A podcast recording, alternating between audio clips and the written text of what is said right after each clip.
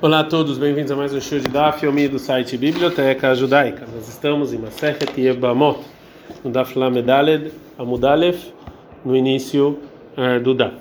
É, na Mishnah, está falando que uma pessoa pode trazer, quando você tem relações com uma mulher só, ele pode transgredir quatro proibições diferentes, que são mulher casada, esposa do irmão, irmã da esposa e mulher menstruada. E segundo o que a gente viu no, ontem, o é, o Rabi Hia, a intenção é que ele trazer sacrifícios de Hatat, é, quatro sacrifícios de Hatat. Então pergunta a Oman, Haitana, e quem é o nossa Mishnah de que ele inclui que, que uma proibição pode recair sobre a outra em Isur Koler, uma proibição que engloba outras coisas, Veisur Mosif, que acrescenta mais na, na, no objeto proibido, a gente explicou mais isso há dois dias atrás, Veisur Babat e também a proibição que vem junto, quem é esse Tana? Maravilha maravilha. O nome do Rav é o Rabi Meir, é o Rabi Meir, Detnan, que tem uma Mishnah que fala o seguinte: e este tem caso de uma pessoa que o errado, que ele come sem querer uma comida só, ele pode trazer, é, ele vai ter que trazer quatro sacrifícios de hatat e um de asham. Por, por exemplo, um também shachal chelev, uma pessoa impura que, que comeu um sebo proibido. Veio notar minamukudashim. Esse sebo era o que tinha sobrado de um sacrifício que tinha passado o tempo dele. Beama Kippurim, Yom Kippur, né? Então é, e essas são as proibições: comer comida do sebo, comer algo que o sacrifício que passou o tempo, comer Yom Kippur e comer, e comer coisas santas quando ele está impuro. Então ele tem que trazer quatro hataot. E também a, a, quinta proibição é que ele teve usufruto de algo santo. Vera Meir, Meir, Meir fala, é, e isso também era Shabbat é, e ele tem um quinto sacrifício de Hatat, tio Bepiv, ele tirou da propriedade privada para pública com a, com a boca e depois engoliu o Hayav, também tem mais um Hatat. E Ramim falaram realmente esse caso do, do quinto Hatat em nome Hashem, não vem por causa. É, não, é a mesma, não é a mesma proibição dos demais sacrifícios que é porque ele comeu, comeu algo proibido, aqui não é comer.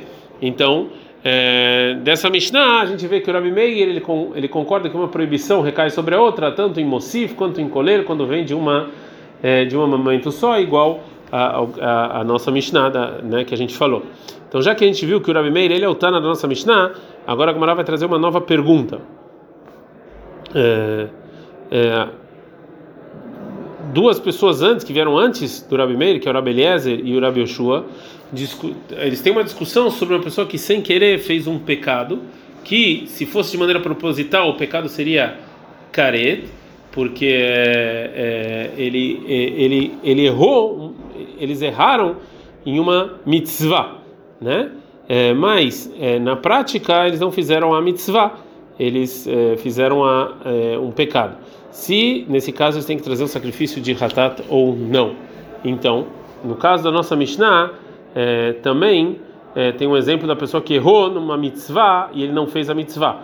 Porque as pessoas que, na nossa Mishnah, que trocaram de maneira sem querer, a gente viu as esposas, quando eles entraram na Rupá, eles queriam fazer uma mitzvah, né, que, que era casar, e no final eles fizeram o contrário, fizeram uma coisa errada. Então, por isso, pergunta como é o seguinte: Rabi Meir Aliba Deman. E segundo quem o Rabi Meir falou a, o que ele falou na Mishnah, que eles têm que trazer sacrifício de Hatat. Segundo qual dos rabinos que ele falou? E Aliba de Rabi Yeshua, se é segundo Aliba de Rabi Yeshua, que veio antes do Rabi Meir, veio amar?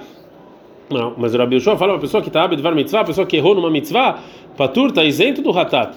Ela Aliba de Rabi Eliezer, então vai falar que é segundo Rabi Eliezer, que acha que uma pessoa que errou numa mitzvah e não fez a mitzvah, ele tem que trazer o sacrifício de Hatat, como está escrito na nossa Mishnah mais uma uma explicação Ibaiteima, ou se você quiser falar, Leolam, realmente Rabi Meir, ele falou ali para Rabi Yoshua também, de acordo com Rabi Yoshua, que ela é como ele. Por quê? O que, é amar Rabi Yoshua? Porque quando Rabi Yoshua falou que estava de mitzvah patur, que a pessoa que errou numa mitzvah, ele está isento do sacrifício de hatat, hanemil, ele falou isso, gabei tinokot, está falando somente da milá, de, de, quando você, você erra, quando você vai fazer o brit milá de bebês, desmanó baúl, porque a pessoa está muito preocupada com isso. Então, se ele tinha duas crianças uma era o tempo da Milá em Shabat e a outra não, e ele errou e ele fez a Milá em Shabat, é da pessoa que tinha que fazer Brit Milá só no domingo. Nisso, o Rabi falou que ele está isento do Hatat. Estava lá, aí, mas aqui, no caso da nossa Mishnah, que do casamento, que já que ele não tem é, que imediatamente cumprir essa mitzvah, lá. Então, talvez nesse caso o Rabi não isentou de Hatat.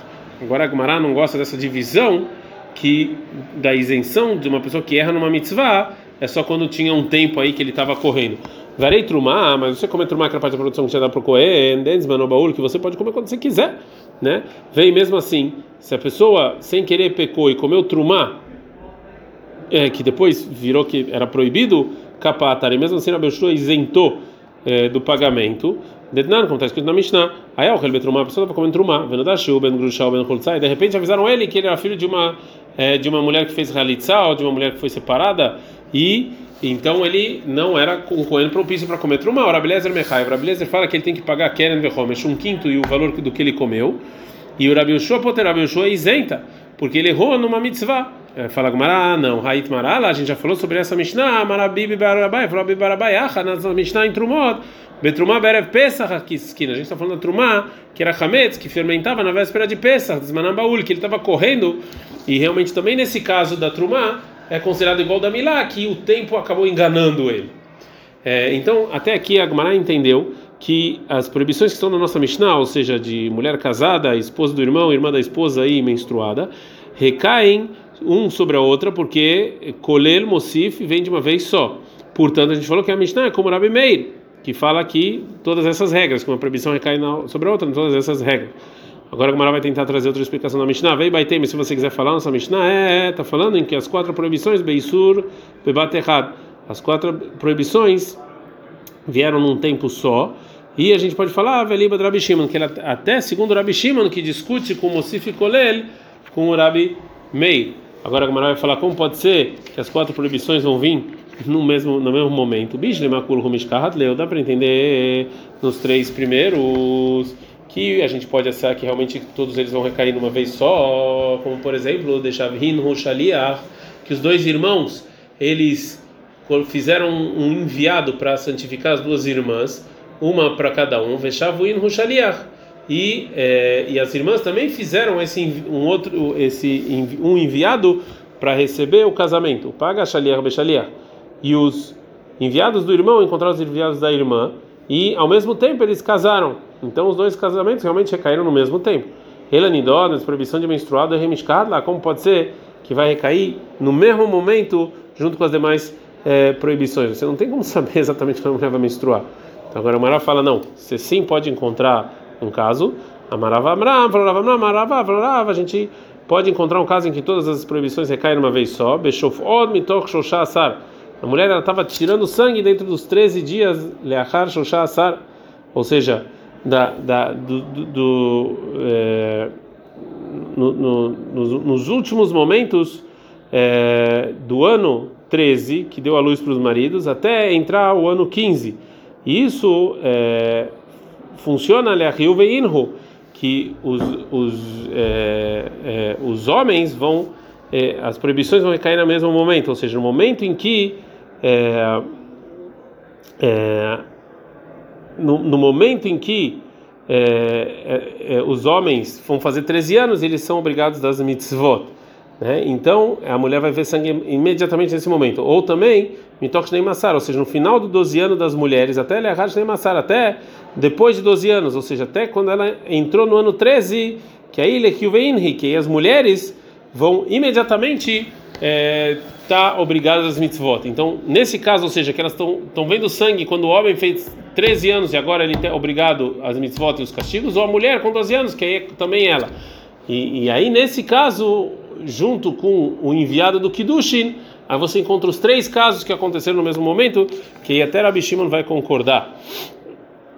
É, a gente aprendendo na Mishnah, Mafrishina tá, a gente separa as mulheres que foram é, trocadas dos maridos por três meses, talvez elas estejam grávidas. Pergunta Mará, VA, mas a gente sabe que ele chama em tabela de bebê A gente sabe que tem uma que a gente fala que é o primeiro relacionamento a mulher não engravida. Por que a gente tem que separar? A nossa Mishnah está falando no caso em que Shebalu Veshanu, que eles tiveram mais do que uma vez relações sexuais. Agora Gamara não gosta dessa resposta. Vê lá, detalhe Rabihia, mas isso que ensinou Rabihia, Areika, nessa Mishnah, a gente tem Sheshesre Hataot, tem 16 Hataot, que as pessoas, os homens e as mulheres têm que trazer. E segundo a resposta do Rav Nachman, Tlatin Vetartinav, tinha que ter 32 Hataot. E cada um deles, ele transgrediu a proibição duas vezes. Fala Gmará, Letamer, segundo a sua opinião, que está falando só de uma relação, é, não tem nenhuma pergunta.